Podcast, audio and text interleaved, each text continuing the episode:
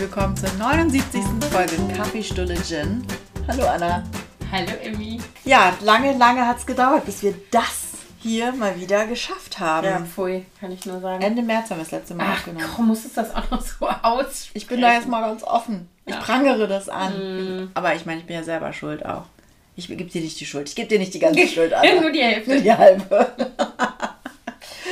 Äh, ja, es fehlt mir auch. Mir fehlt das total, dieses regelmäßige Aufnehmen und trotzdem irgendwie äh, komme ich dann tr irgendwie trotzdem wieder schwer in diesen, also irgendwie wir beide ja, in diesen Podcast-Rhythmus, den hatten wir ja mal viel besser drauf, ne? Ja, ich, ich hatte ja eigentlich gedacht, dass wir mittlerweile schon Superstars wären.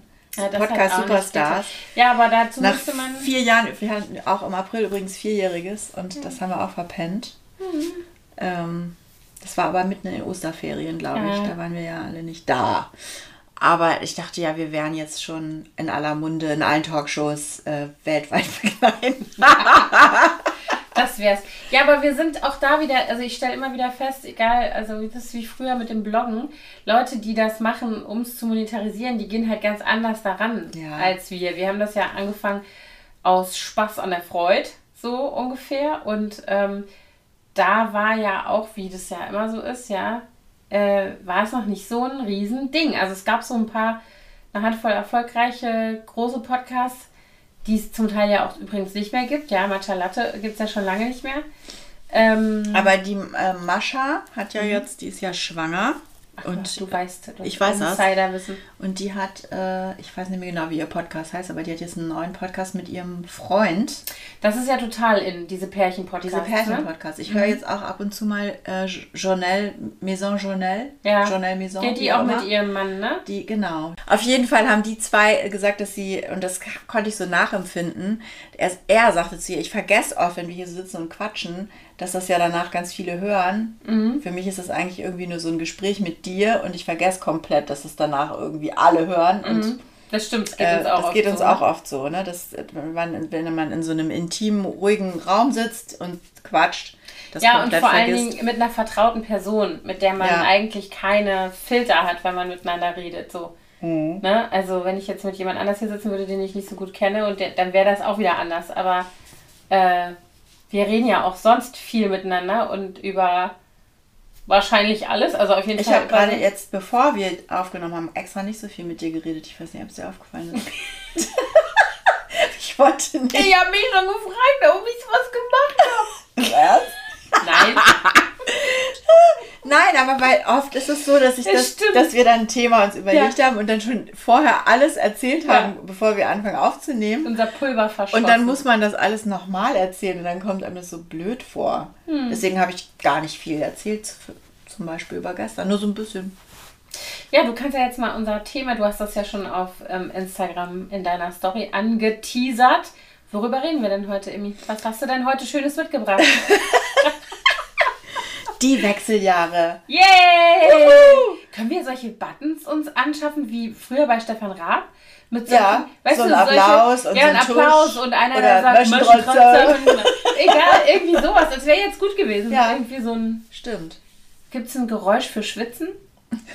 Das hätte man bei Wechseljahre einspielen können. Vielleicht ein lauter Ventilator.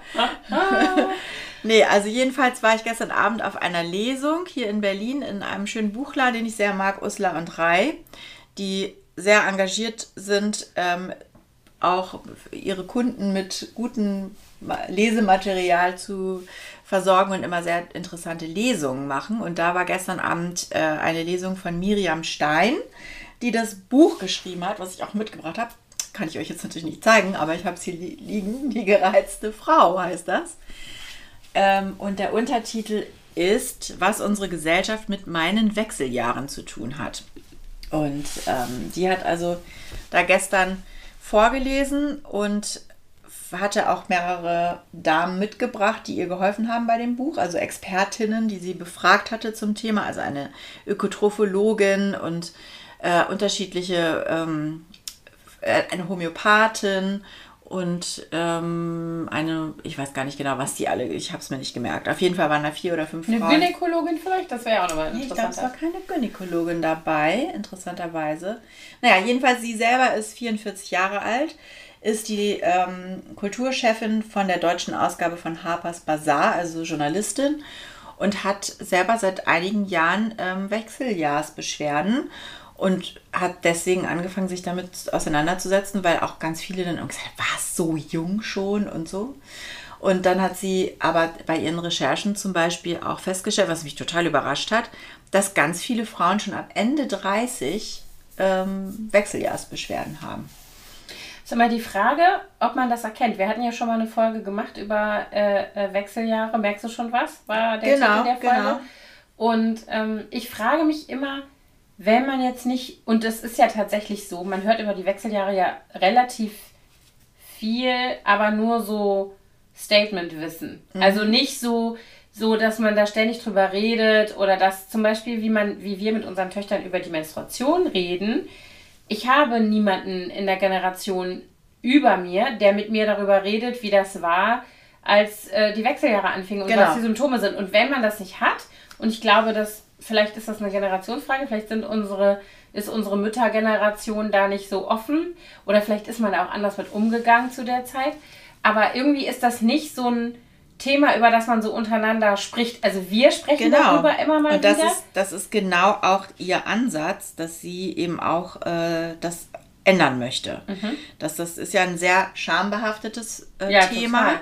Auch mit unserem Jugend, mit unserer Jugendkultur, Jugendwahnkultur, die wir weil, haben. Weil es, man muss ja jung sein mhm. heutzutage und will nicht zum alten Eisen zählen.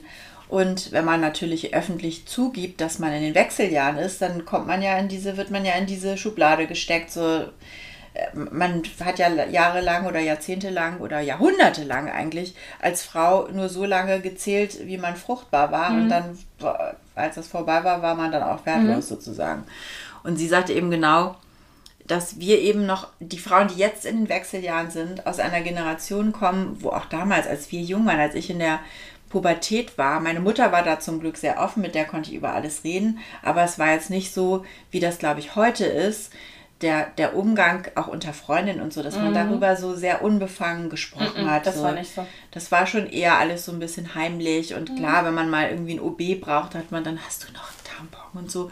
Aber dass man so total entspannt damit umgeht, das ist, glaube ich, erst jetzt bei unseren Töchtern ja, der Fall. Ja, glaube ich auch. Also ich erinnere mich daran, dass es zum Beispiel, ich habe ja eine zehn Jahre jüngere Schwester, dass es auch bei der noch nicht so war wie jetzt bei meinen Töchtern. Also wo erstens mal unter den Freundinnen darüber geredet wird, aber auch jetzt zwischen den, also meine Töchter, die beiden Schwestern, wie die miteinander darüber reden. Das war nicht so bei uns. Also obwohl nee. ich zu meiner Schwester ein enges Verhältnis habe und ähm, wir eigentlich über äh, ich würde, hätte immer gesagt, dass wir über alles reden konnten, aber mhm. wahrscheinlich nimmt man das eben gar nicht wahr als Tabuzone, wenn man damit aufwächst, dass man eben darüber nicht spricht. Ja. Das, ja, wahrscheinlich. Also ich meine, meine Töchter, wir hatten zum Beispiel vor ein paar Tagen irgendwie ein Thema, das Thema Verhütung, meine beiden Töchter mhm. und ich, und über Vor- und Nachteile von unterschiedlichen Methoden. Und da habe ich noch gedacht, ich kann mich nicht daran erinnern, dass meine Mutter, meine Schwester und ich mal so entspannt ja. damit darüber gesprochen haben zu dritt. Also ja ich mit meiner Schwester, heutzutage mache ich das auch, auch mit meiner Mutter, die ist mhm. da auch locker. Aber früher, als ich in dem Alter war, als es ein Thema war, weiß ich nicht. Ich da war sie vielleicht sogar lockerer als ich. Also die wäre wahrscheinlich sogar offener gewesen ja. als ich, aber es war so, oh Gott, ich ja, ich sterbe. Muss, ich muss auch sagen, dass ich das gemerkt habe, wie komisch oder wie einseitig die äh, äh Prägung da bei mir gewesen ist in dem Alter als ich mit meiner ältesten Tochter zum ersten Mal über Verhütung gesprochen habe, für mich war vollkommen klar in meinem Kopf, dass die die Pille nimmt. Mhm. Und dass sie einen Gummi benutzen natürlich und so weiter. Aber ich hatte noch, also ich habe das gar nicht hinterfragt. Das war in meinem Kopf so klar, das ist das Einfachste. Damit ist sie auf jeden Fall 100% geschützt vor einer Schwangerschaft. Was das alles noch bedeutet, das habe ich, obwohl ich das weiß, natürlich weiß ich das. Ist ja nicht so, als wäre ich irgendwie ungebildet in dem Bereich. Und trotzdem hatte ich nicht dieses Wissen oder nicht die Selbstverständlichkeit irgendwie abgespeichert, da mit ihr drüber zu sprechen und zu sagen, guck mal, du kannst auch noch, keine Ahnung, das und das und mhm. das machen. Ja. Und du kannst vielleicht was machen, was dich hormonell nicht belastet und das macht übrigens diesen Effekt und so weiter. Sondern wir sind die Generation, das habe ich jetzt, das sehe ich jetzt auch. Ich habe nämlich zufällig heute Morgen auch mit einer äh, äh Freundin über äh, Wechseljahre gesprochen und die ähm, ist gerade in dieser Phase, äh, in der sie quasi so kurz davor steht, wo halt auch, wenn wir jetzt schon darüber reden, Menstruations Blutungen extrem unangenehm sind, weil sie so heftig sein können und so weiter. So dass die sich jetzt tatsächlich überlegt, äh, nochmal eine Minipille zu nehmen, um das zu regulieren. Ja. Und die mir dann erzählte, dass ihre Mutter ihr gesagt hat, ja, mach das doch, das ist super. Wenn du dann in die Wechseljahre kommst, dann wird es vielleicht auch nicht so krass und dann nimmst du ja eh Hormone. So. Mhm. Und sie dann gesagt hat, äh, nein, also weiß ich noch nicht, vielleicht, aber muss ja vielleicht auch nicht sein. Man und kann das aber ja auch sehr viel mit verändert. Ernährung machen, ne? Habe ich gestern Ja. gelernt. Genau, also jedenfalls hat, hat die gesagt, es wäre ein gesellschaftliches Phänomen, dass das immer noch so ein Tabuthema ist. Also Miriam Stein, Mhm. die Autorin, hat das gesagt und sagte eben, es gibt auch noch viel zu wenig äh, medizinische äh, Studien und zu wenig gesellschaftspolitische Aufmerksamkeit und Studien zu, zu diesem Thema, obwohl ja die Hälfte der Bevölkerung irgendwann in ihrem ist, ja. Leben dam- damit konfrontiert sein wird. Und es gibt auf der Erde, was weiß ich, 500 Millionen Frauen, die gerade im Klimakterium sind. Und sie meinte, es gibt jetzt ähm, äh, bei der Santander Bank in England, das ist so die erste Firma, die das jetzt etabliert hat, dass die äh, für ihre Mitarbeiter, äh, eine Mitarbeiterin im Klimakterium, äh, da so einen besonderen Maßnahmenkatalog ins Leben gerufen haben, zum Beispiel, dass die einen Ventila Tischventilator bekommen, dass die äh, kürzere Arbeitszeiten haben und noch so ein paar andere Geschichten, die ihnen dabei helfen sollen, die äh, schwierige Zeit in der, während der Menopause oder das heißt ja Perimenopause, habe ich gestern gelernt. Eigentlich die Perimenopause ist nämlich das, Der Übergang. der Übergang. Und danach ist Die vorbei, Menopause ist eigentlich nur ein Moment. Mhm. Das ist der Moment, in dem man zwölf Monate lang keine Blutung hatte und offiziell unfruchtbar ist. Das ist aber wirklich nur ein, ein Zeitpunkt, Ja. ein Zeitraum. Und der Zeitraum davor nennt sich Perimenopause und der danach ist die Postmenopause. Und in der Perimenopause, wo eben diese ganzen hormonellen Umstellungen stattfinden und extreme Hormonschwankungen sind, da hat man diese massiven also nicht alle, ein Drittel de- der weiblichen Bevölkerung übrigens auch nur, hat da diese massiven ähm, Probleme, Symptome. Symptome. Ja, genau. Also sie sagte, ein Drittel merkt wohl fast gar nichts, ein Drittel hat gemäßigte Symptome und ein Drittel richtig starke. Und äh, naja, jedenfalls fand ich das total äh, interessant, dass man eben auch statt Hormone zu nehmen, seine Ernährung umstellen kann. Es gibt äh, gewisse Lebensmittel, die man meiden soll, die, alle, die Spaß machen natürlich. Hm. Alkohol, Nikotin, äh, Nikotin sag ich schon, Koffein, Zucker, ähm, Dairy, also äh, Milchprodukte, Ach, super. Fleisch. Also kannst du an einem Salatblatt knabbern. Viel ja, Spaß. so, so ungefähr. Okay, da bin ich raus. Also ich habe mich jetzt noch nicht, man, man darf das natürlich äh, schon irgendwie zu sich nehmen. Zucker sollte man nach Möglichkeit wohl komplett meinen. Ich habe mich jetzt noch nicht äh, tiefer damit beschäftigt, aber sie hat auf jeden Fall dazu geraten, dass man sich damit beschäftigt. Und ähm, es gibt auch eine, äh, einen Instagram-Account, der heißt Nobody Told Me. Und da, das, da geht es auch ums Thema ähm, ähm, Wechseljahre und die geben auch viele Tipps, äh, Rezepte und so weiter. Ganz interessant, die, die Gründerin von dieser Plattform war auch gestern da. Ähm, die hatten auch sehr lustige Lesezeichen, äh, die, die man sich dann dazu nehmen konnte zu den Büchern, schon irgendwie Honey und Nanny in den Wechseljahren. Ja, genau. Conny kommt in die Wechseljahre. Ja, ja, genau. Ja, das ist so. Ich finde, ähm, ich habe ja eine sehr gute Freundin, die Gynäkologin ist, auch meine Gynäkologin ist. Und das ist so eine der Personen, mit der ich darüber spreche. Allerdings natürlich in unserem Patientinnen-Ärztinnen-Verhältnis und nicht unbedingt, wenn wir zusammen essen gehen oder so. ja. Aber ähm, die sagt das halt auch. Die sagt, ähm, es gibt halt diese Phase, also jetzt mal rein körperlich so, ne? Ähm, wo sich der Körper quasi verabschiedet von der fruchtbaren Phase seines Lebens. Und dann hast du zum Beispiel diese super starken, sehr unregelmäßigen äh, Blutungen. Und das ist quasi der letzte, das letzte Das letzte Aufbäumen. Und ich war halt, ich bin da hingegangen und gesagt, so, ich weiß nicht, ich habe jetzt irgendwie so, und dann hat die gesagt, ja, also so ist das jetzt. Also, ist weißt du, so. Ja, also ich habe ja bis gestern Abend behauptet, ich habe überhaupt gar keine ähm, Symptome, nichts. Aber seit gestern weiß ich, es stimmt nicht. Ja. Weil ich vertrage nämlich überhaupt keinen Alkohol mehr, schon seit einer gewissen Zeit. Und also ich muss dazu sagen, ich bin jetzt mal ganz offen, ich erzähle es jetzt aber mal. Ich habe seit, äh, seit fast zehn Jahren eine Hormonspirale. Also nicht, nicht dieselbe, natürlich, ich wechsle die ab und zu mal aus. aber die ähm, soll auch laut meiner Gynäkologin dazu führen, dass Wechseljahrsbeschwerden eben abgemildert werden. Und da ich sowieso seit dieser Zeit überhaupt keine Regelblutung habe, dazu führt nämlich, gemerkt. Mhm. merke ich das gar nicht. Also ich kann jetzt gar nicht sagen, mhm. wie, wie, wie stark das wäre oder ist bei mir, weil ich es eben nicht habe. Aber ich schlafe schlecht seit, seit meinem 50. Geburtstag ungefähr. Mhm. Das war ja letztes Jahr im Oktober. Schlafe ich nicht immer, aber oft schlecht. Und ich vertrage wirklich total schlecht Alkohol. Mhm. Und, und ich schlafe noch beschissener, wenn ich Alkohol getrunken habe. Also das habe ich auch, dass ich tatsächlich merke, dass ich schlechter schlafe, wenn ich was getrunken habe. Mhm. Aber ich habe, ich schlafe viel, viel besser, seit ich vor zwei Jahren meine Ernährung umgestellt habe.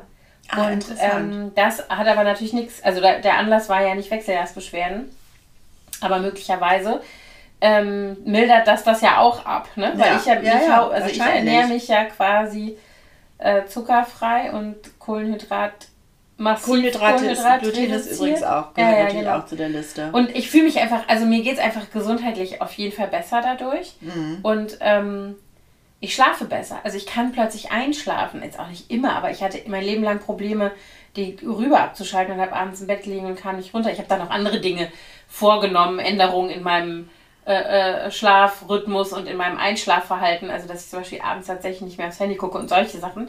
No Blue Light, Digital, mhm. Äh, Digital Sunset und solche Sachen. Aber ähm, also das mit der Ernährung, da könnte ich mir schon auch vorstellen, dass das äh, einen Effekt hat. Aber was ich merke, wo mir klar wird allmählich, dass das offensichtlich auch hormonell ist und nicht einfach nur eine Macke in irgendeiner Weise, ist ja tatsächlich meine, ähm, äh, meine seelischen Verstimmungen, möchte ich jetzt mal sagen. Also, dass ich bin eben. E-, Gereizt? Richtig. Ich bin, das bin ich sowieso. Das war ich schon immer. Also, ich glaube, das ist schon so eine gewisse Grundstruktur, die ich habe. Aber ich habe nicht. Ich merke, dass ich super viel schneller ähm, hochgehe mhm. bei irgendwelchen Sachen. Also ich brauche nicht mehr so viel, um so so raketenmäßig. Ja. Ich habe gestern, das muss ich jetzt mal gestehen, meine Kinder sind dann immer schon so, die wissen, ich habe, die sagen immer, Mama, du hast Autofahr-Tourette. Dass ich immer irgendwie in meinem Auto vor mich hinfluche, das, Thema hatten wir auch schon mal. Das mache ich ja auch ganz gerne. Und gestern, und das ist mir jetzt schon ein paar Mal passiert, also das ist wirklich eine, das sind Situationen im Straßenverkehr, wo ich mich so aufrege, wenn Leute so asozial sind. Ähm, ich habe mich letztens was mit einem UPS-Fahrer geprüft. Ja, siehst du, genau. Und ich habe gestern, ich habe gestern was ganz Schlimmes gesagt. Ich werde es jetzt hier mal so gestehen. Jetzt kann ich es ja vielleicht auf die Wechseljahre schieben. Nein, Quatsch. Ja. Ich habe, ich, wir sind irgendwie ähm, auf der Schönhauser Allee statt auswärts gefahren und ich fuhr auf der linken Spur und ich fuhr, was man da fahren darf, nämlich 50. Und hinter mir war so ein kleiner roter Lieferwagen, der mich echt gedrängelt hat immer, ne? Und dann habe ich geguckt und, äh, ne, und denke, alles klar, dann fahre ich rechts rüber, dann kann der links vorbei. In dem Moment fuhr ich den Blinker setze und rüber gucke, ist der hinter mir. Da hat der quasi rausgezogen, weil ich dem da zu langsam wollte war. Wollte dich rechts überholen. Wollte, hat mich dann noch rechts überholt. Also ich bin dann gerade noch ausgeschert, hat mich angehubt, ist vor mir wieder eingeschert, hat dann noch abgebremst, hat das Fenster runtergekurbelt und hat einen Mittelfinger rausgehalten. Ach du. Und dann habe ich gedacht, ich raste aus. Ich habe so, ich habe erstens mal im Auto rumgeschrien. Ich habe das ich habe ihn das F-Wort genannt und ich habe ihm gewünscht, er möchte irgendwo an die Wand klatschen. und dann selber nur noch mit vier Rädern auf. Also wirklich, ich war richtig. Und die Kinder waren so, Mama, hast du dem gerade den Tod gewünscht? Und dann habe ich gesagt, nein, nur einen kleinen Querschnitt. Und dann meinte, dann meinte, dann meinte meine Große, okay, klopf auf Holz. Kam rechts ran, da hat man mal durch. So, aber das war so. Und ich will das jetzt gar nicht irgendwie schönreden. Ich, ich habe hab auch neulich eine Frau erschreckt, die auch sowas Doofes gemacht hat, die mich, mich auch angehubt hat, weil ich links abgebogen bin und den Gegenverkehr beachtet habe. Und das ging ja nicht schnell genug und die ist dann auch an mir vorbeigefahren, wo gar keine zwei Spuren waren, hat mich überholt, hat rumgehupt und so weiter. Und dann habe ich Gas gegeben. Ich habe ja diesen sehr flotten Elektromotor. Ja, das ist ja so krass, die ziehen ja so ab. Ich habe ja auch so einen kleinen Und dann bin ich einmal kurz aufs Gas und habe dann auf selber Höhe mit ihr aus dem Fenster ge... Also das Fenster war oben, aber ich habe, ich glaube, also meine große Tochter, die neben mir saß, hat gesagt, Mama, weißt du, wie du gerade ausgesehen hast? Wie Cruella de Vil. Als sie äh, total durchgeballert da nachts durch in diesem Zeichentrickfilm hinter den Dalmatinern her und mit diesem total wutverzerrten Gesicht. Und die Frau hat sich richtig erschreckt. Die hat dann geguckt, riesen Augen gemacht, hat sich so zurückfallen lassen und sich hinterher mir wieder einsortiert. Ich war auch ein bisschen zufrieden mit, der, mit dem Effekt. Aber ähm, da merke ich schon, dass, das wäre mir früher nicht passiert. Ich hätte vielleicht geflucht, nee. aber ich hätte das viel besser einfach so gehen lassen können. Und ich mhm. merke, ab so einem bestimmten Punkt, das ist, als würdest du halt ein Streichholz an irgendwas ranhalten, was einen einfach das kannst du nicht mehr stoppen. Ja, solche hoch. Situationen beschreibt diese Miriam Stein übrigens auch in ihrem Buch. Gut, ähm, passend. Genau, ja. also es gibt da äh, ganz, warte mal, wie viele Kapitel? Es hat sehr viele Kapitel. Ähm, es hat 16 Kapitel. Und was ich total süß fand, war so ihre Idee. Sie meinte, sie fände das super, wenn man eine Riesenparty feiern würde, wenn man in die Menopause kommt, wenn, Frau, wenn das so eine Tradition ja. wäre. Und es gibt tatsächlich, also so wie Menarche-Partys, die gibt es ja auch. Äh, Menarche ist ja der Moment, wo ja, genau. junge Mädchen das erste Mal menstruieren. Genau, und sie sagte, dass es gibt tatsächlich eine, eine Region in Korea, wo das tatsächlich auch gemacht wird. Und im Buddhismus ist es so, das hatte ich auch noch nicht, wusste ich auch nicht, äh, die Buddhisten finden Frauen oder äh, die Frau, die noch menstruiert ist im Buddhismus, gilt als unrein. Und die darf zum Beispiel, äh, auch wenn sie als, ich weiß nicht, heißen die auch Nonnen oder wie mm, heißt glaub, das, ja. die buddhistischen Gegen mhm. Gegenstücke, glaub, die ja. weiblichen zu, zu glaub, Mönchen, Nonne, die ja. dürfen keine Gebetsketten tragen, während sie noch menstruieren. Und erst in dem Moment, wo sie dann äh, in der Menopause sind oder die Menopause hatten, dürfen sie eine äh, Gebetskette tragen und steigen sozusagen in der buddhistischen Hierarchie auf. Und was ich auch total krass fand, war, in, in, in der Ideologie des Buddhismus gibt es die Bluthölle. Und die äh. Bluthölle beinhaltet einen See, in dem das gesammelte Menstruationsblut aller Frauen der Erde ist und das ist sozusagen die allerschlimmste Hölle, in die du kommen kannst. Wenn du also dein, auch nur dein, dein Karma so richtig kacke, wenn du so richtig abgekackt hast, dann kommst du in diese die Menstruationshölle sozusagen. Also wirklich. Ja. Naja. Kerle. Kerle-Religion, die haben sie doch nicht mehr alle. Ich war ganz geschockt, weil ich die, Bud die Buddhisten immer als so friedliche ähm, äh, Menschen empfunden hatte. Naja, jedenfalls hat sie gesagt, dass dort eben in einer gewissen Region die Tradition ist, dass da wirklich eine Party gefeiert wird, wenn eine Frau in die Menopause kommt. Dann kommen alle Frauen des Ortes zusammen. Traditionell ist es sogar so, dass die Frau, wenn sie, äh, wenn sie noch reinpasst, ihr Brautkleid nochmal anzieht und dass Fotos aus die wichtigsten Stationen in ihrem Leben quasi nochmal dokumentiert werden. Was weiß ich, die Geburten ihrer Kinder, ihre Hochzeit, irgendwelche Berufsabschlüsse, die sie erreicht hat. Und dann ähm, ist es so ein bisschen wie so ein Polterabend. Es wird irgendwie wohl auch Geschirr zertrümmert und diese Party nennt sich Peng. Das gefällt mir. Und sie schreibt. Warum machen wir sowas nicht? Diese Miriam Stein beendet ja dann so ein Nachwort, wo sie sich bedankt äh, bei ihren ganzen Unterstützerinnen von diesem Buch und schreibt dann, äh, nennt dann ihre ganzen Freunde namentlich und am Ende schreibt sie, ihr seid mein Peng. Das ist ganz niedlich. Sehr cool. Ja, also jedenfalls war das, fand ich das sehr ähm, unterhaltsam, äh, auch interessant aufgearbeitet, weil sie eben auch viele Fachfrauen befragt hat zu unterschiedlichen Bereichen des Themas. Aber sie schreibt, ähm, es geht so, so leicht zu lesen. Also das ist jetzt mhm. nicht wie so eine wissenschaftliche, trockene Abhandlung, sondern sie hat immer persönliche Anekdoten gekoppelt mit wissenschaftlichen Informationen und eine sehr angenehme Sprache. Also ich habe gestern das, die ersten zwei Kapitel gelesen und finde es ganz, geht gut von der Hand sozusagen. Mhm. Ja. Hört sich auf jeden Fall interessant an. Ja, ich finde, also mal abgesehen vom Gereiztsein, finde ich, also wenn man jetzt mal so Symptome zusammenträgt, ne, okay, ähm, keine Ahnung, äh, Schweißausbrüche, äh, Schlaflosigkeit. Ja, das ist wohl der bekannteste, so ne? Diese Hitzewallung. Aber ich habe zum Beispiel eine Bekannte, die hat tatsächlich so eine Party gefeiert, so eine mhm. äh, Menopause-Party, die ähm, hat ganz schwere Depressionen gekriegt. Und ja. keiner wusste, was mit ihr los ist. Und sie hatte, und es ist niemand auf, auf Wechseljahre gekommen, weil sie im Grunde genommen kurz vorher erst ihr drittes Kind gekriegt hat, was sie sehr spät gekriegt hat. Und die ist quasi nahtlos von Geburt, Schwangerschaft, also Schwangerschaft, Geburt, Stillzeit in die Menopause gekommen. Krass. Und ähm, der ging es total schlecht. Äh, und dann wurde das irgendwann halt richtig quasi eingeordnet. Und als sie das dann wusste und natürlich auch irgendwie davon beruhigt war, dass das jetzt nicht irgendwie sonst was für psychische Ausnahmezustände sind, ähm, hat sie diese Party gefeiert. Ah, okay. Ähm, also, und hat das dann auch so gefeiert. Und die war sehr jung noch. Also die war, glaube ich, naja, obwohl, also der Kleine war da drei oder so, die war Anfang 40 auch. Ja. Genau, die hat den relativ spät gekriegt. Also unsere, meine jüngste Tochter und ihre mittlere Tochter sind gleich alt. Also sie ist so ein bisschen jünger als ich, mhm. aber nicht viel. Ja, also äh, das ist, ich erinnere das noch, als ich studiert habe, meine Kommilitonin, die lebte noch bei ihren Eltern ähm, während des Studiums in den ersten, während der ersten Semester und deren Mutter hat dann mhm. auch eine ganz schwere Depression gehabt und wusste überhaupt nicht, mhm. was mit ihr los war, bis sich dann irgendwann auch zum Glück herausgestellt hat, dass das äh, am, am Klimakterium hängt. Ja. Und dann hat sie, wurde sie hormonell eingestellt und dann war es auch wieder gut. Ja. Ne?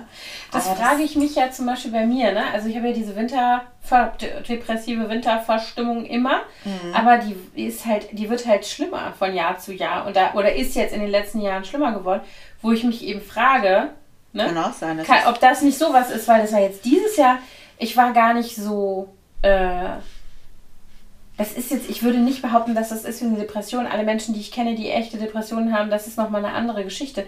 Aber ich bin sowas von antriebslos und ich bin so gedämpft. Ist aber auch, glaube ich, ein Symptom. Soll ich mal die Symptome vorlesen? Lies mal vor. Also stärkere Blutung, leicht reizbar, Erschöpfung, Fettverteilung ändert sich. Okay. Also der alles, alles zum Bauch sozusagen. Okay. Alles geht zum Bauch. Dann das wunderschöne Thema, da hat sie auch, dieses Kapitel hat sie gestern auch vorgelesen und diesen Begriff sehr gefeiert bzw. verteufelt. Scheidentrockenheit. Ah. Ähm, unregelmäßige Zyklen, Haare an den falschen Stellen, Konzentrationsprobleme, innere Unruhe, Falten und Pickel, Heißhunger, Durchschlafprobleme, depressive Verstimmung, Hitzewallung, ausbleibende Periode, und äh, Depress nee, was war das? Einsamkeit. Einsamkeit? ja, das so heißt, also ich weiß jetzt nicht genau, ob das ein Symptom ist. Es gibt jedenfalls hier ein Kapitel Einsamkeit, neue Chancen, leeres Nest und die Macht von Ritualen. Okay. Ich glaube, ich muss das Buch auch lesen. Ja, ich kann es dir ja leihen, wenn ich es dann ja, durch habe, gebe ich es dir. Ja, jedenfalls äh, habe ich jetzt schon auch äh, erst im ersten Mal, ich war letzte Woche auch in demselben Buchladen bei einer Lesung und da haben sie Werbung gemacht für diesen Event. Mhm. Und ich war da mit einer Freundin und die sagte dann, oh, da gehe ich hin, das höre ich mir an. Und dann habe ich erst gedacht, oh, oh, so. Mhm. Und dann sagte aber die Inhaberin des Buchladens, also ganz ehrlich, als der Verlag ähm, oder als wir darüber nachgedacht haben, ob wir diese Lesung hier machen, da habe ich sofort gesagt, auf gar keinen Fall. Und die ist auch so unser Alter, mhm. ne? Äh, auf gar keinen Fall möchte ich das machen. Und dann habe ich das Buch aber gelesen und dann habe ich gedacht, doch, auf jeden Fall möchte ich das mhm. machen. Und dann habe ich, als sie das so erzählt, habe ich gedacht, naja, vielleicht bin ich, öffne ich mich doch mal. Und äh, dann waren wir eben gestern auf dieser Lesung. Sonst hätte ich das vielleicht auch gar nicht unbedingt gemacht mhm. oder mir dieses Buch gekauft. Aber ich finde das interessant, dass wir ja offensichtlich beide, und wir haben ja, wir, ich würde jetzt mal behaupten, dass wir für, dass wir uns bewusst darüber sind, dass das ein Thema ist, was uns eben früher und später oder später betrifft. Wir haben ja da auch nicht umsonst schon drüber gesprochen, aber dass wir trotzdem beide das irgendwie so dass man nicht schaltet für sich selber. Mhm. Dass man also nicht, also man bemerkt an sich selber bestimmte Veränderungen, jo, aber irgendwie, pff, weißt du, so, das, ist jetzt eine Art von Verdrängung, oder? Ja, das frage ich mich gerade. Und auch, ob es was damit zu tun hat, wie du eben gesagt hast, dass das ähm, ja tatsächlich ein Tabuthema ist, über das keiner gerne redet. Mhm. Weil alles andere, was jetzt im Alterungsprozess von Frauen passiert, oder überhaupt von Menschen, aber jetzt mal speziell von Frauen, damit gehen wir ja ständig um. Wir färben uns die Haare oder bewusst eben nicht. Wir äh, sehen jeden Tag die Falten morgens im Spiegel und entweder unternehmen wir was dagegen oder nicht. Aber das sind ja so Dinge, die, die siehst du jeden Tag, die sehen alle anderen, damit gehst du irgendwie um. Ne, wie zieh, keine Ahnung, was macht man mit diesen Alterungs, mhm. mit den an, äußeren Anzeichen von Alterung. Aber das andere sind ja nicht unbedingt ähm, äußere Anzeichen. Also wenn ich jetzt gereizt bin, okay, das kriegen Menschen um mich herum mit, aber ähm, andere Dinge ja nicht unbedingt. Also ja. ich renne ja nicht rum und erzähle Leuten über, also nee, und das muss ich halt eben auch, finde ich jetzt, also ich bin da jetzt auch voll mit an Bord. Ich finde, es ja. muss sich ändern. Ja, ich finde auch. Also das ist eben auch ein großes Anliegen der Autorin und äh, sie sagte, es wird ja immer mehr. Zum Glück, also sie, sie meinte, unsere Töchter, die werden es wahrscheinlich noch viel leichter haben. Jetzt ist ja sogar letzte Woche war das oder Anfang dieser Woche in Spanien ähm, haben die doch jetzt ein Gesetz erlassen, Ja. dass Frauen Menstruationsfrei. menstruationsfrei, also beziehungsweise Krankheitstage nehmen können. Da hieß es dann gleich äh, Menstruationsurlaub, wo dann auch die Autorin gesagt hat, ist auch ein super Urlaub, wo man dann so mit so Bauchkrämpfen da liegt. Das ist schon wieder echt sexistisch und unverschämt, Ja, das Urlaub zu nennen. Ja, und dann wird natürlich auch sofort wieder gesagt, ja, wie soll das wirtschaftlich gehen? Dann denke ich ja immer genau, das ist auch das Wichtigste, was wir haben. Also so, ich will das jetzt nicht sagen, dass das keine Rolle spielt, aber äh, hallo? Also irgendwie ist es Ja. so, Naja, also ja, jedenfalls ist, sind wir aber trotzdem auf dem richtigen Weg, glaube ich, dass es jetzt sowas Mhm. überhaupt gibt. Das wäre ja noch vor 10, 20 Jahren undenkbar gewesen. Und ich finde auch, also das siehst du ja auch daran, dass sich zum Beispiel ähm, die äh, hier Normalize äh, Dingsbums, Bloodstains, Kram, da gibt es ja, immer so ganz ist die viele. Testflüssigkeit rot. Ist Ja, die? Testflüssigkeit ist rot, aber es ist auch so, dass so super viele, äh, es gibt ja auch viele Influencerinnen, die das thematisieren. Also Mhm. das muss ich ganz ehrlich sagen, da bin ich dann, merke ich, dass ich äh, davon total geprägt bin. Das ändert sich wahrscheinlich auch in meinem Gehirn nicht mehr. Ich möchte das nicht sehen. Ich möchte nicht von anderen Leuten die blutbefleckte Unterwäsche Nee, sehen. brauche ich auch nicht. Also Normalize, was auch immer, könnt ihr alle gerne machen, aber ich muss das jetzt nicht unbedingt mit angucken. Ähm, ich finde, jeder sollte, also ich finde nicht, dass man das so tabuisieren sollte und ich finde auch nicht, dass man, dass zum Beispiel äh, äh, junge Mädchen und Frauen sich deswegen irgendwie schämen und äh, äh, schlecht fühlen sollten und verstecken sollten und keine Ahnung was alles. Aber ob ich das jetzt in Social Media sehen muss, in der Unterhose von irgendeiner wildfremden Person, I Nee, don't know. das brauche ich auch nicht unbedingt. Aber das Thema an sich, also so, dass sozusagen diese ganzen körperlichen Vorgänge, das ist ja im Grunde genommen nichts anderes, auch ähm, wenn es um Geburten geht und um Stillen geht und so weiter. Das ist ja auch nach wie vor so, dass also Leute sich aufregen, wenn Mütter in der Öffentlichkeit stillen. Ja, Ähm, Titten absolut. darf man nur sehen, wenn sie halt irgendwie Wenn sie sexualisiert sind. sind, ganz genau. und nicht, wenn sie die Nahrungsquelle für äh, ein menschliches äh, äh, Kind sind. Das ist halt äh, irgendwie lächerlich. Aber das ist natürlich genau das. Also körperliche Funktionen von Frauen sind am besten unsichtbar. Ne? Mhm, genau. Und das müssen Und wir ändern. Dysfunktion, das müssen wir ändern. Wir reden jetzt, nur sofort. noch über Wir reden jetzt nur noch über das Klimakterium. Jedes Mal, wenn wir uns sehen, fragen wir jetzt. Und? Was geht ab? Genau. Aber um nochmal auf die Hormone zu sprechen zu kommen, ich habe tatsächlich zum ersten Mal in meinem Leben bewusst festgestellt, wie krass das ist, wie sehr sich zum Beispiel diese Hormon, hormonellen Umstellungen und so weiter auf die Psyche auswirken nach der Geburt meiner ersten Tochter, weil ich diesen Ja. typischen Babyblues hatte nach zwei, drei Tagen nach der Geburt. Und ich war richtig, ich habe mich richtig ich war echt verstört, weil ich überhaupt nicht wusste, wieso ich mich so komisch fühle und immer dachte, ist das jetzt immer so? Bleibe ich jetzt so? Was ist mit mir so? Und ähm, dann habe ich irgendwie mit meinen Eltern telefoniert und mit meinem Vater, der ja Mediziner ist. Und der ist jetzt wirklich nicht der Empathiegott, ja, gar nicht. Aber er ist halt vom Fach und er hat halt zu mir gesagt, Hase, du bist auf Hormonentzug. Du musst dir das so vorstellen, du hattest jetzt die ganze Zeit die Plazenta, die hat da Hormonparty gemacht. Das war total gut. Deswegen geht es den Frauen in der Schwangerschaft auch so gut eigentlich. In der Regel, jedenfalls den meisten. Und jetzt ist das Ding raus und du bist jetzt auf kaltem Entzug. Ja, genau. Jetzt musst, und jetzt wird hier diese, werden diese anderen Hormone ausgeschüttet, damit sich der Uterus zurückbildet, damit die Milchbildung loslegt und so weiter. Sagt er, jetzt gibt ja mal ein paar Tage, dann fühlt sich wieder. Das hat mich so beruhigt, Mhm. zu wissen, dass es eine körperliche Ursache gibt für dieses Gefühl. Und das war ja dann auch so. Es war dann nach zwei, drei Tagen rum wieder. Und ähm, da habe ich tatsächlich auch mit einer Freundin telefoniert, äh, die dann zu mir sagte, oh Gott, Gott sei Dank, du hörst dich wieder an wie du selber. Ich habe mich ein bisschen erschreckt, als wir telefoniert haben, direkt nach der Geburt oder einen Tag später oder zwei, dass sie sagte, ich war ein bisschen gegruselt, du hast dich so komisch angehört. Ach echt? Mhm. Nee, bei mir war das nicht so extrem. Ich erinnere mich nur daran, dass ich, äh, dass da so eine schroffe Krankenschwester mich so angeblafft hat ähm, im Krankenhaus, als ich mir Mhm. Luzi aus der Säuglingsstation, die hatten mir die dann irgendwann mal weggenommen für ein paar Stunden, damit ich schlafen kann. Für drei Stunden oder so. Und dann Mhm. bin ich irgendwann aufgewacht und wollte sie dann gerne wieder haben. Und bin zur Säuglingsstation gelaufen, um sie abzuholen. Und dann lag sie da in so einem Raum mit 5000 anderen, na nicht so viele, aber mit ein paar Ja. anderen. Und, und sie schrie total. Und es war keine Schwester da. Und ich bin dann einfach reinmarschiert und zu ihr. Ja. Und dann kam eine und ich, was machen Sie hier? Sie dürfen hier nicht rein. Und so richtig so, Mama, mein Baby weint. Und sie so, ja, ich einfach hier da rein. Und dann hat die mich so richtig angeschockt. Und dann habe ich sofort, also das kenne ich gar nicht von mir, sofort so losgeheult. So, Oh Gott! Ach Mann. das tat ihr dann auch, glaube ich, ein bisschen leid. Ja, hoffentlich. Und dann kamen meine Schwiegereltern zu Besuch und mein Schwiegervater sagte zu mir, ich wäre ja noch genauso, fast genauso dick wie vor der Geburt. Erstmal hat er mich so richtig doll in den Arm genommen und ich, meine, ich hatte gerade den Milcheinschuss gehabt und ich war so. Und danach meinte er, du bist ja noch fast genauso dick wie vorher. Und ich auch nur so. Und dann hat Arsch. meine Schwiegermutter aber ähm, ihn zur Raison gerufen und gesagt, ähm, Ob es noch geht. man müsste erstens das wäre scheiße, das zu sagen und zweitens gerade jetzt, wo ich doch bestimmt hormonell komplett in Aufruhr bin, müsste Ja, man ein bisschen schonender allerdings. mit mir umgehen. Genau. Ja, aber das ist so eine, also und ich, wenn ich mir das jetzt überlege, dass es ja jetzt wahrscheinlich ähnlich ist. Dass wir wahrscheinlich ja jetzt nicht so krass wie bei einer, Ja. bei einer Geburt, wo die Plazenta Komplett. mit einem Schwung raus ist, sondern äh, dass wir jetzt in einer Phase sind, wo sich eben auch die äh, Hormone umstellen. Ja, genau wie auch in der Pubertät, ne? Genau. Das ist Ja, quasi das wie so eine zweite ist Pubertät. Pubertät rückwärts ist das. Ja, meine große Tochter hat da neulich hier gesessen und hat gesagt, da war nämlich hier auch schon wieder irgendeine Thermik und Ge Getöse und Geschrei und Gezänk.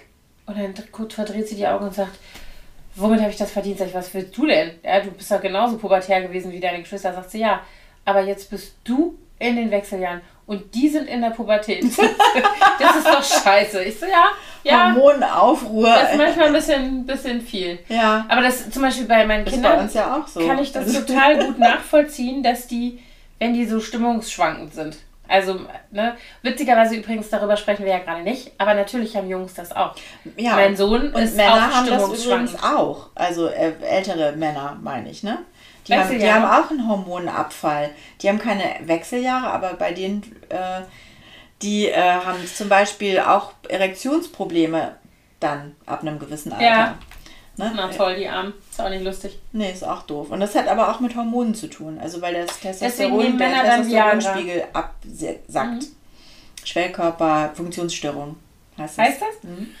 Was du gelernt hast alles. Schwellkörperfunktion. Ja, interessant. Also ich meine, es gibt ja auch ähm, diese, steht das auch in dem Buch, dass sozusagen die äh, analog zum, zur Schwell Schwellkörperfunktionsstörung, dass bei Frauen Oder die Libido auch nachlässt? Ja, Dass sich das auch verändert? bestimmt. Ich habe ja das Buch noch nicht ganz durchgearbeitet, Ach, du Anna. hast jetzt das äh, Inhaltsverzeichnis schon mal ein bisschen auswendig gelernt. Nee. Ja, komm, ey, hier komm, stand's, ey. aber das war zum Thema. Ich, ja, das war, glaube ich, im Zusammenhang mit der Scheidentrockenheit. Schön. Die sie sagte auch gestern, meine, ähm, hier die, die die Vertreterin vom Goldman Verlag war auch da und die hatte sie gebeten, die Kapitel vorzulesen, die besonders wehtun. Und war deswegen sagte sie, deswegen hat sie sich entschieden, das Thema, äh, das Kapitel zum Thema Scheidentrockenheit äh, durch, äh, vorzulesen, wobei sie gesagt hat, das wäre gar nicht der richtige Begriff. Sondern? Der richtige Begriff, den ich jetzt natürlich schon wieder vergessen habe, obwohl sie ähm, es ein paar Mal uns vorgebetet hat und gesagt hat, das sollten wir ab jetzt Oh. bitte sagen. Also der richtige Fachbegriff ist vulvovaginale Atropie. Und Okay. sie hat gesagt, das Wort sollten wir uns jetzt merken und das sollten wir jetzt nur noch äh, Verwenden. verwenden. denn das Wort, ich sage es jetzt nochmal, Scheidentrockenheit, ist eigentlich sogar falsch, weil es, es wird gar nichts trocken in dem Sinne, sondern es ist einfach, es, das, äh, die ähm, Schleimhaut wird einfach anders, die, die, die wird dünner und weniger elastisch und äh, weil die, äh, das liegt daran, dass man einen Östrogenmangel hat. Und Männer haben sowas eben auch. Das ist dann eine, ähm, das hat sie auch echt ein böse, bisschen böse geschrieben. Es gibt einen Samenleiter und einen Schwerkörper im männlichen Geschlechtstrakt, so wie es eben eine Vagina, meinetwegen auch Scheide in der weiblichen Anatomie gibt. Man, danach müsste man Erektionsstörung, die Männer eben auch haben Ja. in fortgeschrittenem Alter, als Samenleitertrockenheit oder Schwellkörpererschlaffung äh, bezeichnen, um eine Entsprechung der Scheidentrockenheit zu bekommen. Das klänge dann umgangssprachlich so. Bei Männern im Alter zwischen 45 und 55 Jahren kommt es häufiger zu Schwellkörpererschlaffung. Sehr schön. Und sie meint, das sagt aber auch keiner. Ja. So. Und das machen wir jetzt auch immer. Ja, sagen wir es dann auch. Aber ich habe schon wieder vergessen mit der Atropie. Vulvovaginale Vulvovaginale Atropie. Atropie. Okay, machen Sie Ihre Hausaufgaben, Frau Laux. Das frage ich Sie nächste Woche ab. Ja, ich klebe mir jetzt überall Post-its. Hinten überall. Was wir über die. Wechseljahre wissen.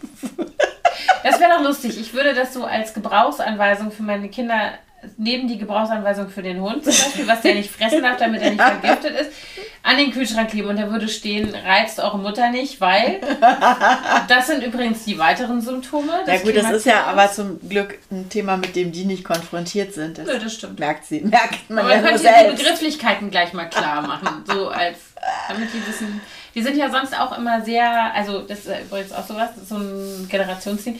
Meine Kinder sind sehr streng. Mhm. Also meine, meine Töchter sind strenge Feministinnen. Ja, meine auch. Und meine Kinder also vor allem die Kleine. Ja, und meine Kinder sind sehr, sehr strenge Antirassisten. Mhm. Also das bin ich auch. Ich würde für mich in Anspruch nehmen, dass ich das auch bin.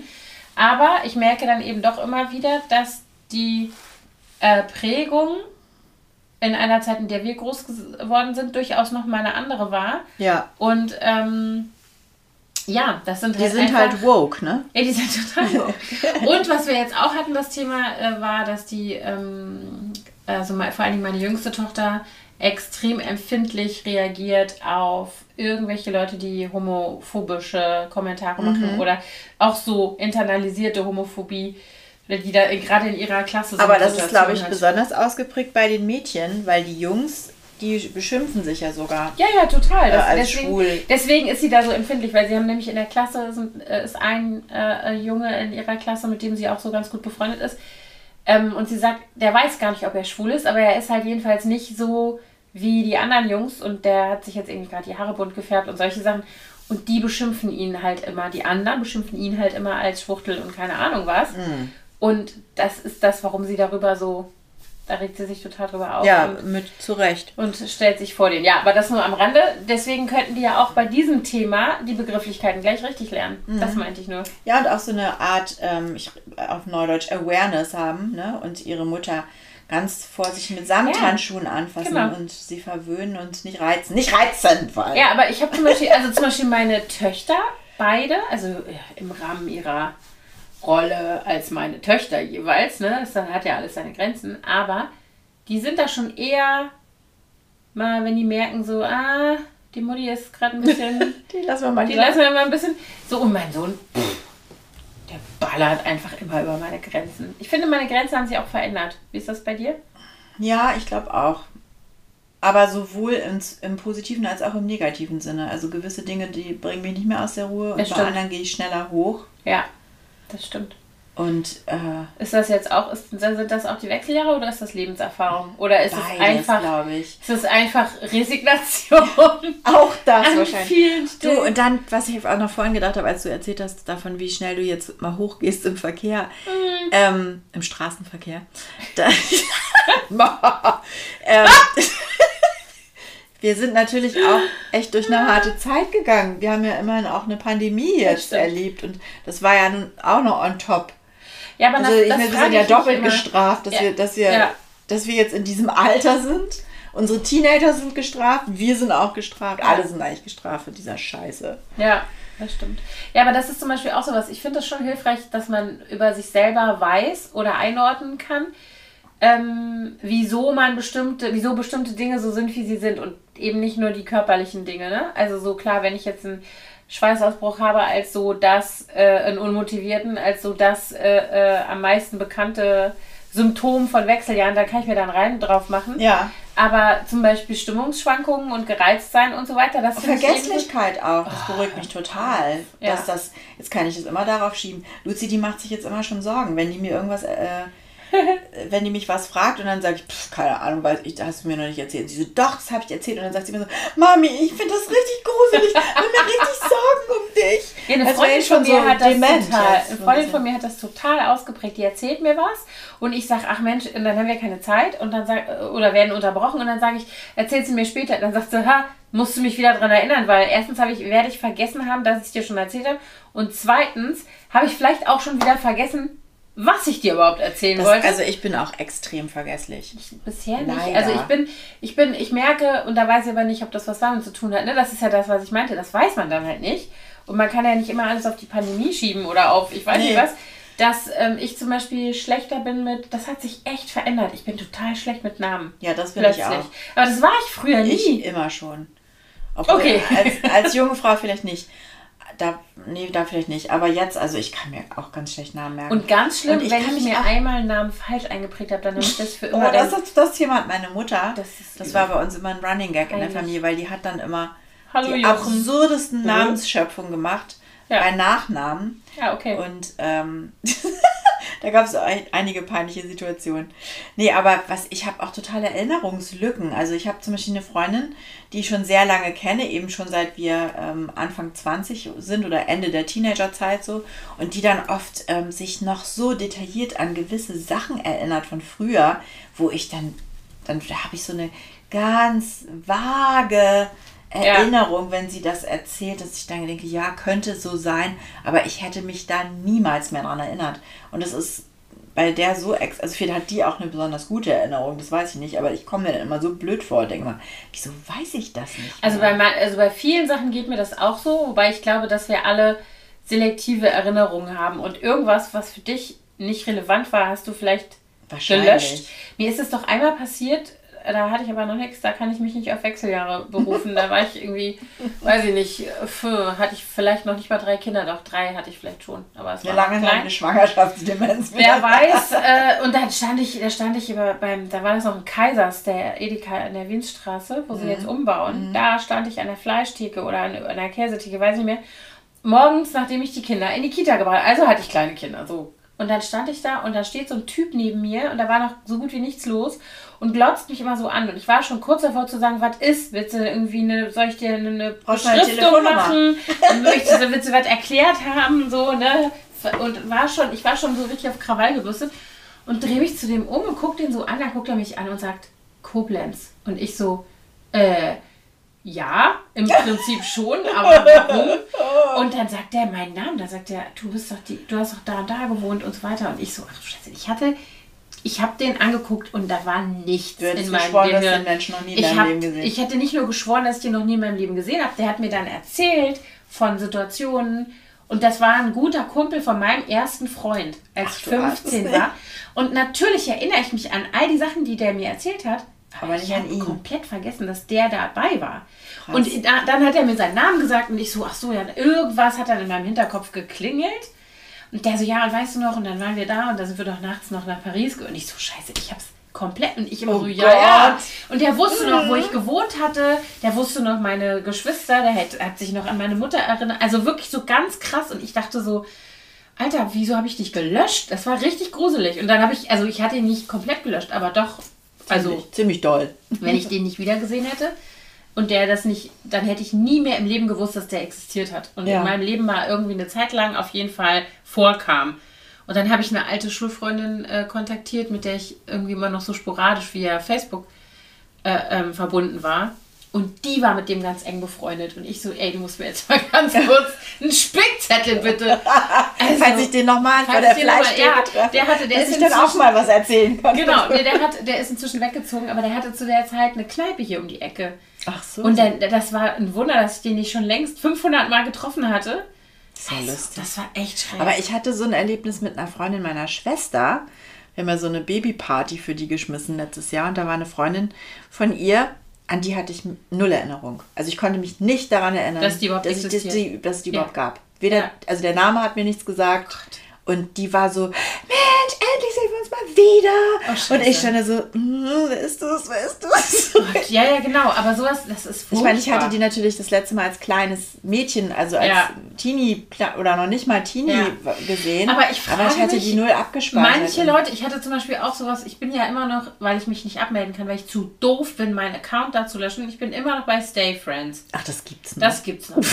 Und ich kann aber inzwischen nicht mehr auf mein Konto zugreifen, weil ich mein Passwort nicht mehr weiß. Ich kriege immer noch diese Kack-Mails. Egal. Auf jeden Fall, als ich da irgendwann mal vor 100 Jahren noch Zugriff hatte, kriegte ich eine Nachricht von einer Frau, die eben auch, also die, die, und an die konnte ich mich erinnern. Und die war, da war ich noch ein Grundschulkind, da war die als Pflegekind bei Nachbarn von uns. Also und nicht nah du dran. Und ich war noch nicht mal mit der in einer Klasse oder so. Ich erinnere mich aber an die und die erinnerte sich an mich und so weiter. Und ich wusste genau, wie die aussieht. Ich wusste den Namen noch und so weiter. Wie passt das zusammen? Und die war gar nicht lange bei denen. Ich weiß nicht, wie lange. ja, dann hat ein die sich Jahr. irgendwie bei dir Und, eingeprägt. Ähm, die, die schrieb Die mir dann und sagte, ich weiß noch genau so. Dann hatten wir so einen kurzen Austausch und ich wusste sofort, wer das ist, obwohl die nur so kurz in meinem Leben irgendwie in Erscheinung traten, danach nie wieder. Ja. Und das verstehe ich nicht. Ich verstehe mein Gehirn nicht, warum ich sowas weiß und so einen anderen Mit dem du viel Dude, mehr mit dem ich viel mehr Zeit verbracht Zeit hast. verbracht- Der war weg, der war einfach gelöscht. Also der war dann irgendwo auf irgendeiner weit entfernten Festplatte. Aber ich habe auch letztens äh, irgendwie drüber nachgedacht, mit was für Leuten ich eigentlich so in gewissen Lebensphasen zu tun hatte. Und mir fielen die meisten Namen nicht mehr ein, von Mhm. denen, die so in der, also so entfernter Freundeskreis Ja. quasi in der Teenie-Zeit. Da wusste ich, da war so eine Clique um meinen Ex-Freund rum, aber ich könnte dir nicht einen einzigen Namen mehr sagen von denen. Okay. Nichts. Das ist Doch, also komischerweise da, das weiß ich halt nicht. Vielleicht sind waren da halt auch nicht meine dabei. Freunde, sondern ja. das waren seine Freunde, Ja. die, auf die ich ab und zu traf, die ich aber auch nie besonders mochte. Und ich, es ist wie gelöscht. Ja, aber das ist das, das Die meinte Namen. ich eben. Wahrscheinlich hat man das dann eben doch nicht. Also in dem Moment ist das vielleicht, spielt das eine Rolle, aber dann ist es wieder weg, womit ich das ja habe. Wobei da glaube ich, das ist vielleicht eine Traumareaktion. Ich habe das ja total krass mit ähm, allem dicht um den Tod meiner Mutter drumherum. Also in der Zeit, als sie äh, sozusagen im Sterben lag, ihre letzten vier Lebens, vier bis sechs Lebenswochen, in der Zeit selber hätte ich dir alles sagen können. Ich hätte dir sagen können, wann hat sie die Augen aufgemacht, konnte sie die Hand. Also weißt du, so diese ganzen, was für Medikamente hat sie wann gekriegt, was hat Ja. sie danach noch geäußert, war sie so diese, da war ich wirklich super, super, also wir alle, meine Hyperfokussiert quasi Total. sie, ja. Und dann ist sie gestorben und dann hatte ich eine Zeit lang so dieses, dass ich Mühe hatte, diese Bilder und diese, also diese letzten Wochen irgendwie aus meinem Kopf zu kriegen und wieder zu sehen, was denn die 38 Jahre davor war in meinem Leben als ihre Tochter. Und als ich das mal hatte, da wusste ich nichts mehr davon. Das ist wie weg. Ich kann dir nicht mehr sagen. Das ist wahrscheinlich so eine Art Schutzmechanismus. Das frage ich mich. Das frage ich mich. Aber wie lange hat das gedauert, bis du das nicht mehr hattest? Ich, kein Jahr, würde ich sagen. Also nee, weniger. Ein halbes Jahr vielleicht. Also nicht, dass ich das alles vergessen hatte. Doch, das ging relativ plötzlich. Das war nicht so ein Aber Prozess. kannst du dich, wenn du dir die Mühe gibst, erinnerst du dich schon noch daran und siehst diese Bilder oder Ja, das ja, aber nicht mehr so dieses ganze Detailwissen. Und Mhm. da habe ich tatsächlich im Nachhinein auch gedacht, ja, weil ich es nicht mehr brauche, es spielt keine Rolle mehr. In dem Ja, Moment war es super Stimmt, wichtig. Das ist eigentlich wurscht, wann Genau. ihre Medikamente Ganz und was genau, das spielt, spielt, oder dieses, also es gibt so Sachen, die sich so eingeprägt haben, Mhm. die werde ich auch nicht vergessen, also auch so Details oder so. Oder manchmal klingelt sowas, wenn Leute erzählen von ihren Krebsdiagnosen oder von ihren Therapien und sagen ihre dich? Medikamente, dann macht es in meinem Kopf Ding, ah, okay, habe ich schon mal gehört. Ja. Irgendwo ist das abgelegt, aber es ist nicht mehr in meinem, äh, sozusagen in der ersten Schublade. Weißt du, so dieses, wo es super lange war und wo ich auch so dran festgehalten habe, weil ich dachte, das brauche ich irgendwie, das Wissen. Keine Ahnung. Mhm. Aber gut, das hat auch nichts mit dem Klimakterium zu tun. Ich glaube, wie gesagt, dass das Nee, das so ist eine bestimmt so- so eine Art Trauerreaktion oder wahrscheinlich. sowas war. ja, Traumabewältigung. Glaube ich. Dann irgendwann gelöscht. Und dann frage ich mich immer, das fände ich doof, ne? Wenn man jetzt unnützes Wissen einfach vergisst, das ist ja nicht schlimm. Von mir ist auch Leute, die einem nicht wirklich was bedeutet haben, obwohl das ja irgendwie ein bisschen peinlich ist, aber auch nicht schlimm. Doof wäre nur, wenn du irgendwie vorne lernst, dass Kim Kardashian jetzt in das Kleid von Marilyn Monroe sich reingehungert hat und dafür, dafür fällt aus deinem Gehirn irgendwie eine schöne Kindheitserinnerung raus. Das fände ich blöd. Wenn quasi der Speicherplatz so freigemacht wird. So, hier ist kein Platz mehr. Okay, was schmeißen wir raus? Ganz genau. Das finde Oh ich doof. Sag mal, können wir darüber mal kurz sprechen? Was du über das Kim Kardashian? Ja, ich fand das so krass, ähm, dass das so gehypt wurde. Ich fand das, Ich fand das total gestört. ja. Ja. Ich meine, was ist das erstens für eine. Also, ich habe mich richtig darüber geärgert, dass Mhm. sie das Privileg bekommen hat, dieses Kleid zu tragen. Weil wer ist sie schon? Das ist mir ziemlich egal, aber Nee, ja, aber also ich, ich finde, das, ich finde, das muss Ja. doch nicht sein. Was hat die mit Marilyn Monroe zu tun? Dann passt es thematisch auch überhaupt gar nicht zum Thema des, ähm, der Met Gala, weil das war irgendwie The Gilded Age oder so, also ja, so Ende Eigentlich, ja, 18., ja. Anfang 19. Ja. Jahrhundert, glaube ich, oder Anfang, ja, das war, glaube ich, so der Zeitraum. Und passte überhaupt nicht vom Stil. Und dann, dass sie dann überall erzählt hat, wie sie äh, sich da reingehungert hat. ja, das fand ich, das fand ich so Das, abartig. und dass alle so, wow, toll, krass, dass sie das geschafft hat. Wo ich dann gedacht habe, warum ist das Ja. jetzt erstrebenswert? Ja, was, ganz ist das, genau. was ist das für eine das Scheiße? ist die total falsche Message. Also jede Message davon ist total bekloppt. und sie hat das Kleid ja nur fünf Minuten getragen, weißt du das? Also sie hatte, das, sie hat es nicht zugekriegt hinten, der Reißverschluss war offen, deswegen hat sie so eine weiße Pelzdola getragen und sie hat es nur fünf Minuten angehabt und dann eine Replik angezogen davon, die ihr äh, das passte. hätte man doch gleich machen können. Was soll denn Ja, das? dann habe ich auch gedacht, was ist denn das für ein Scheiß? Hätte sie doch gleich Also genau das. Ich finde es alles so absurd. Ja, und das, also das, ich habe das nur so am Rande verfolgt und habe gedacht, seid ihr eigentlich alle bescheuert? Wie kann man so, aber da kannst du mal sehen, finde ich, wie, äh, wie krank da irgendwie die Wahrnehmung, das Frauenbild und so weiter nach wie vor ist. Dass das gefeiert wird, dass halt, mal abgesehen davon, was sie für eine Bedeutung hat oder auch nicht hat, das meine ich jetzt gar nicht, aber dass eine weibliche Person sich kasteit, um in ein Kleid zu passen. Ich finde ja schon schwierig, wenn wenn zum Beispiel SchauspielerInnen sich kasteien, um irgendeine Rolle zu, zu spielen. Weil ich ja. mir immer denke, wahrscheinlich gibt es irgendwo eine Schauspielerin oder einen Schauspieler, der ganz ohne, dass er jetzt körperlich morphen muss, diese Rolle spielen könnte. Oder dass man zum Beispiel nicht, warum lässt man nicht Leute, die wirklich eine Behinderung haben, also weißt du, so diese Sachen. Mhm. Warum lässt man nicht eine Trans-Person auch jemanden spielen, der trans ist in einem, in einem Film oder in der Serie? Warum muss dafür irgendein äh, äh, Cis-Schauspieler, Schauspielerin irgendwie angepasst werden, wie auch immer. Das verstehe ich sowieso schon nicht. Aber nur um ein Kleid zu tragen, weißt du, noch nicht mal. Minuten. Genau, also noch nicht mal, um damit irgendein Statement zu machen oder irgend, das hat überhaupt keine Bedeutung. Es geht nur darum, dass sie sich da reingehungert hat. Und ja. das ist doch einfach und dann nur direkt gestört. Danach wurde dann gezeigt, wie sie sich Pizza auf in ihre Garderobe bestellt hat und sich erstmal Pizza reingesetzt. Da habe ja. ich auch gedacht, war, warum, ja, warum? Was soll das? Was soll das? Ich meine, beeindruckend, dass sie diese Willensstärke hat, das durchzuziehen. Ja, aber sie aber könnte sie ja auch für was so Sinnvolles wichtig? einsetzen, diese ja. Willensstärke. Ja. Und ich will gar nicht über die Kardashians reden oder die Kardashians bashen, die sind mir auch ehrlich gesagt total egal. Aber ähm, die finde ich maximal irgendwie nervig. Aber die haben ja irgendwie geschafft, ein Imperium aufzubauen berechtigt oder nicht. Also die sind auf jeden Fall, haben die einen Geschäftssinn. Und, es geht aber so, nur so, um Looks bei denen. Ja, ja, klar. Es ist, aber das ist das, das, also das ganze Geschäftsmodell. Ja, ja, das stimmt. Ich meine, Kim, Kim, Kardashian ist ja sogar inzwischen Juristin und ja. setzt sich ja auch für andere Sachen ein und die anderen wahrscheinlich auch. Keine Ahnung, verfolge ich nicht so. Aber dieser, das Hauptbusiness von denen ja. ist ja wirklich nur deren, ja. oder das Kapital ist, ist das Aussehen. Aber da bist und das, du, ja. das ist so ist nochmal ein anderes Thema, hatten wir auch schon mal, aber wie unsere Kinder dadurch ähm, beeinflusst werden durch Social Media und was, und und wie ich und finde der das, Stellenwert ja. auch von diesem von diesem Thema ist viel zu hoch. Ich finde, es ist auch ein Symptom. Also ich finde, das ist, wenn ich zum Beispiel Jamila Jamil sehe, der ich total gerne folge, weil mhm. die ja immer so ein bisschen mal was dazu sagt und mal eine andere äh, Haltung dazu hat und mal sagt, ey Leute, guck mal, ich habe übrigens 10 Pfund zugenommen, ist mir auch egal. Also so, und es ist auch total okay und guck mal, ne, ich passe überhaupt nicht in diese, in dieses Schema und ähm, hab da aber mal reingepasst. Das ist ja bei ihr auch so. Die ist ja absolut normschön zum Beispiel, ne? Ja. Ähm, aber ich finde eben, dass das ein Symptom ist, auch diese, diese ganze Kardashian-Geschichte oder egal was du nimmst, GNTM oder Wurscht, äh, ein Symptom dafür, was wie Frauen sein sollen und wie Frauen, also was sozusagen, worauf wir reduziert werden eigentlich in der Öffentlichkeit.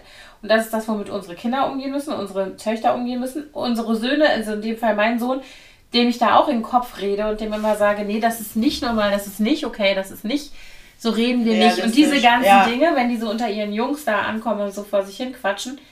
Ähm, und das andere ist, dass gleichzeitig damit alles, was irgendwie ich sag mal, im weitesten Sinne normal ist oder nicht normal, sondern natürlich ist, wenn es um Frauenkörper geht, wenn wir bei den Äußerlichkeiten bleibt, komplett äh, in so eine absurde Ecke gerät. Also körperliche Veränderungen, egal was es ist, ja, ähm, Gewichtszunahme, Behaarung, Menstruation, Wechseljahre, Geburt, also Schwangerschaft, Geburt, Stillzeit, das ist, das ist natürlich, so sind wir gemacht, wir Menschen.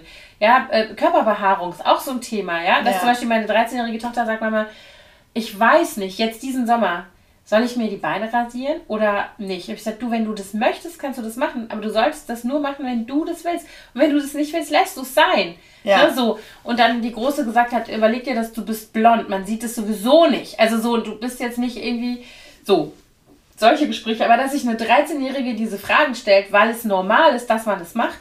Ja. Weil die den ganzen Tag auf geballert werden mit Genau, und weil Instagram eben Körperbehaarung zum Beispiel eben als nicht äh, akzeptabel eingestuft ist. Falten nicht akzeptabel. Aber ich habe das Gefühl, dass da sich schon in den letzten Jahren auch was bewegt. Ja, aber nur, also ich glaube, wir sind da auch echt in der Bubble. Also du siehst das, das natürlich ja, das in Social ich meine, Media ja oder hier in der Hauptstadt, aber geh mal irgendwo mhm. anders hin. Ich sehe das auch schon bei anderen Themen. Also wenn ich, ich brauche nur keine Ahnung, bei meinem Bruder im Westerwald im Dorf zu sein. Und das sind total nette Leute, die sind nicht doof, die sind nicht ungebildet. Nee, nee, trotzdem klar, aber die haben da, andere Informationsquellen ja, einfach. Ist so. Ne? Ist tatsächlich ich meine, ich finde es so. gut, dass so große ähm, Ketten wie zum Beispiel H&M, die haben ja jetzt mhm. auch äh, andere Models für die Bademode-Kollektion zum Beispiel, die ganz normal aussehen, die ja. unterschiedliche Figuren haben, die Schwangerschaftsstreifen haben und Zellulite.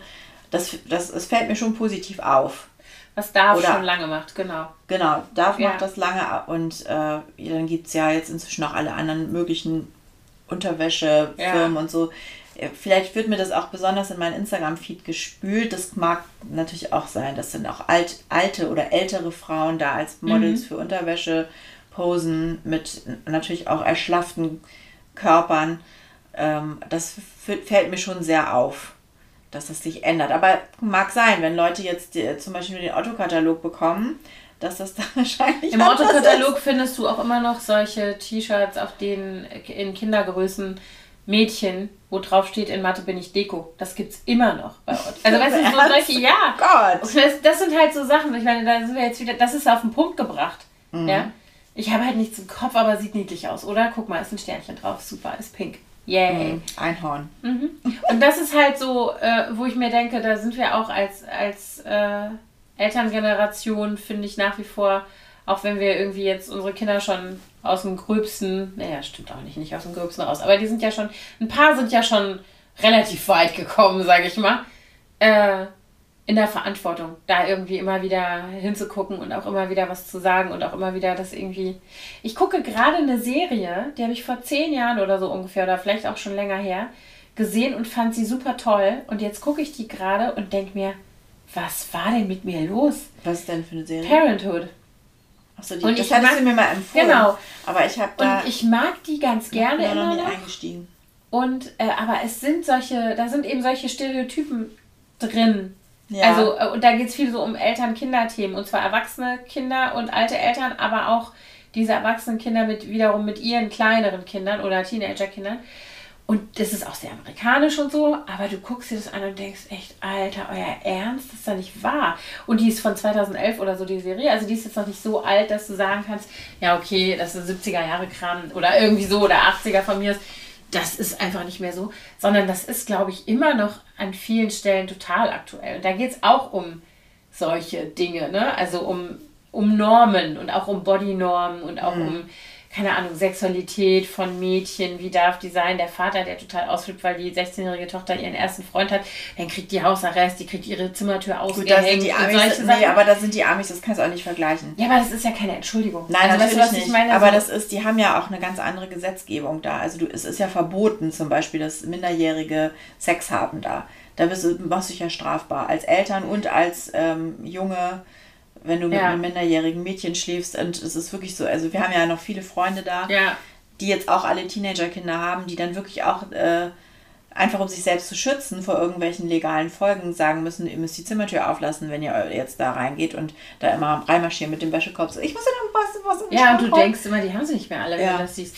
Und das war also, übrigens auch mit ein Grund, warum ich da nicht äh, bleiben wollte, weil ja. ich nicht wollte, dass meine Kinder da aufwachsen müssen ja. als Teenager ja. mit diesen Restriktionen und diesem, dieser Doppelmoral. Ja, diesem, Doppelmoral. Ja. und hier wird das eben so dargestellt, ne? Dann wird der, wird der eigentlich, der Vater wird zwar dargestellt als hysterisch und bekloppt und ich will mein kleines Mädchen nicht verlieren und so eine Scheiße, aber auf der anderen Seite wird das auch dargestellt als die Norm. So ist es halt. Da muss man halt den Vater irgendwie ein bisschen um den Finger mhm. wickeln und die Mutter muss das ihm nochmal erklären und dann äh, muss die Tochter irgendwie auch nochmal mit dem Vater ein Eis essen gehen und dann ist wieder schön, wo du denkst, ihr habt doch alle nicht mehr alle Tassen im Schrank, was Nein, ist denn da? Und da, da wird, aber das meine ich so, da wird das so dargestellt und ich glaube, dass es eben immer noch sehr präsent ist. Du, ich weiß, du siehst ja, was gerade in den USA abgeht, das, diese ja, Abtreibungsgeschichte. Ja. Also, oh, ich könnte ja. den ganzen Tag kotzen. Fürchterlich, schlimm. Ja, aber das ist eben tatsächlich leider auch immer noch ganz schön viel Leitkultur, ne? Muss man sagen. Auch nach wie vor. Mhm. USA. Ja, ja. Heutzutage. Äh, ja, der Einfluss ist schon sehr groß. Und ich habe auch da, ich bilde mir ein, als ich damals ähm, Luzi bekommen habe, da haben wir, da gab es gar nicht so diese extreme Farbtrennung der Geschlechter in Ja, der. Babyabteilung. Also da gab es gar nicht so viel rosa. Und ich war geschockt, als wir, wir sind ja in die USA gezogen, da war sie zehn Monate alt. Und ich war echt, ich war total überwältigt davon, in was für eine rosa Bubble man da eintaucht, wenn man da in, in die Mädchenabteilung in Kindergeschäften ging. Das, das war hier überhaupt noch nicht so. Mhm. Und das, das ist aber total auch hier rüber geschwappt Ja. nach Europa. Du siehst das ja auch, wenn du zum Beispiel Kinderfotos anguckst, sowieso in unserer Generation, aber auch noch jüngere Menschen. Und du siehst an den Kindern, nicht an den Klamotten, ob es ein Junge oder ein Mädchen ist, Genau. bei den meisten. Wir hatten halt das hat irgendwie sich dann erst so entwickelt. neutrale Farben an. Also Halt einfach bunt. ja, bunt. Blau, Ja. grün, rot, gelb, braun. Ja. äh, orange in den 70ern. Orange, gerne. genau. Ja. Und rosa gab es einfach nicht als Kleidung. also es gab es aber halt als Farbe äh, im Spektrum und nicht als, als, also ich hatte keine rosa Klamotten als Kind. Nee, ich weiß nicht, vielleicht gab es auch welche, aber meine Mutter hat mich immer klassisch dunkelblau. Ja, genau. weiß. Also meine große, ja, meine, meine große Tochter habe ich auch noch so angezogen. Ja, ich auch. Die hatte, siehst du, und diesen. Und Mia war komplett in, und Luzi, Luzi dann auch, als wir in Amerika gelebt haben und ihre ganzen Freundinnen aus der Kita in Disney-Prinzessin-Kleidern in die Kita Ja. gingen, wollte sie natürlich auch Ja. Disney-Prinzessin-Kleider haben, ne? Ich erinnere mich daran, dass die, dass die, äh, da war die große Drei mit ihrer besten Freundin, die irgendwie bei uns in der Badewanne gesessen hatten und danach habe ich die angezogen und dann hatte die, die war immer ganz viel bei uns, diese Freundin. Die Mama arbeiten musste, hatte ich die ganz oft bei uns. Die wohnten bei uns in der Straße. Und dann haben die, habe ich die angezogen und die hatte so eine, die hatte so ein Unterwäsche von H&M so ein Pack mit Disney-Prinzessin drauf.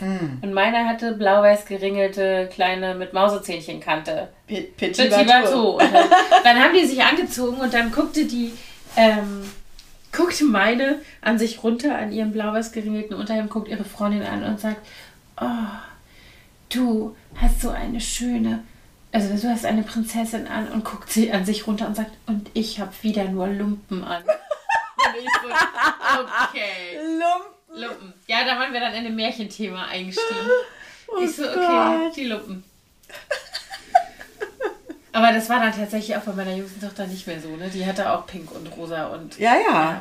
Mia auch. Also, Ja. aber da sind wir sehr amerikanisiert worden, glaube ich. Obwohl ich, ich glaube, in Asien ist es zum Beispiel auch ganz krass. Ich weiß nicht, woher da die, ob die auch Ja. amerikanisiert sind oder ob das bei denen in der Kultur auch schon Mhm. früher so war. Aber ich bilde mir ein, dass es eben erst so seit 20 Jahren hier so extrem Ja, ich glaube auch. ist. Ich glaube das auch, dass Ja. das erst dann gekommen ist. Ja, also da muss man echt irgendwie ein bisschen wach bleiben, glaube ich, bei diesen ganzen Entwicklungen. Woke, wie unsere Kinder. Ja, let's be woke, Äh. girl, queen. so, ich denke, wir haben jetzt auch ähm, Genau. erschöpfend Weißt du die Zunächst- Weißt du das Wort noch? vulvavaginale Atropie. Frag dich bald wieder danach. Ich habe schon wieder vergessen. Ich hatte es Jetzt schon wieder? Ja, nee, Jetzt jetzt, nein, wieder? jetzt nicht. Jetzt könnte ich es noch sagen, aber eben, Okay, vielen Dank fürs Zuhören auf jeden Fall und ähm,